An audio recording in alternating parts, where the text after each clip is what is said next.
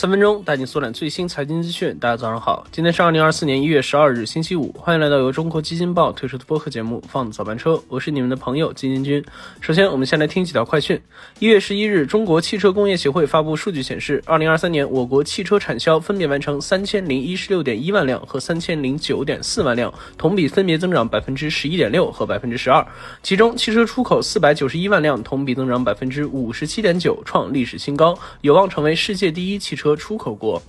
当地时间一月十日，美国证监会史上首次批准比特币现货 ETF，授权十一只 ETF 周四开始上市交易。另外，根据芝加哥期权交易所网站上发布的通知，多家发行人的现货比特币 ETF 定于当地时间周四开始交易。消息一出，比特币一度涨至四点六七万美元上方。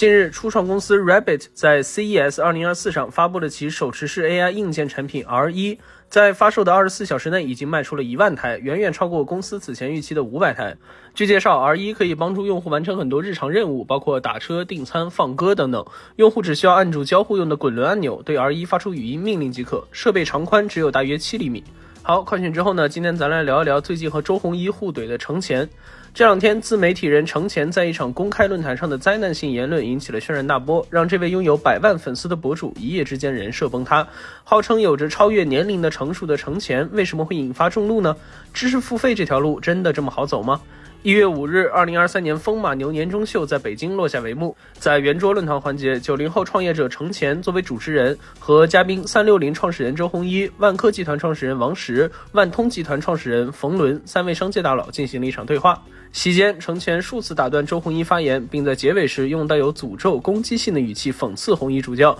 经过发酵，事件愈演愈烈。程前也在前天晚上紧急发视频道歉，不过网友并不买账。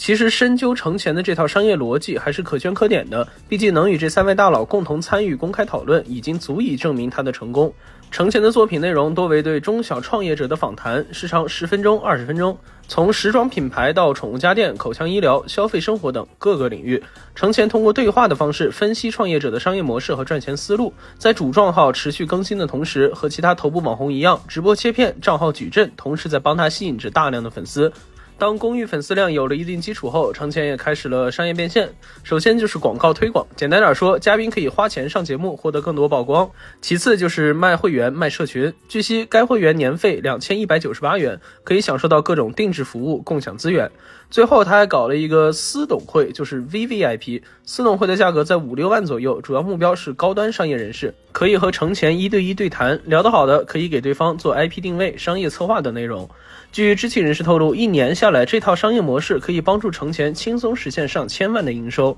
而其逻辑也非常简单，就是通过访谈类节目将公域流量转为私域流量，再进行流量变现。而与其他知识付费博主前期靠喂知识给观众不同，程前节目里更真实的创业故事更能打动观众，配合上他幽默风趣、成熟的访谈风格，自然也就成了知识付费赛道中的头部主播。然而，这一切的光鲜亮丽也随着风马牛论坛上的灾难言论灰飞烟灭。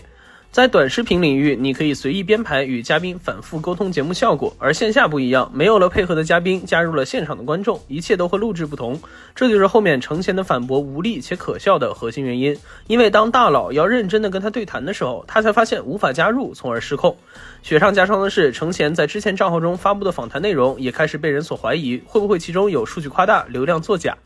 那从这件事中，我们可以看出来，知识付费赛道做得好了，确实很赚钱。但是需要的不仅是制作视频、计划爆点的能力，要有真知识才可以让别人付费，否则很容易就会被流量反噬。相比之下，董宇辉个人账号首播就拿下一点五亿的销售额，而罗振宇的跨年演讲也成功举办了九届，这些都是为知识付费成功的案例。内容为王，永远都是为知识付费的金科玉律。好，以上就是我们今天放早班车的全部内容，感谢您的收听，我们下周一同时间不见不散。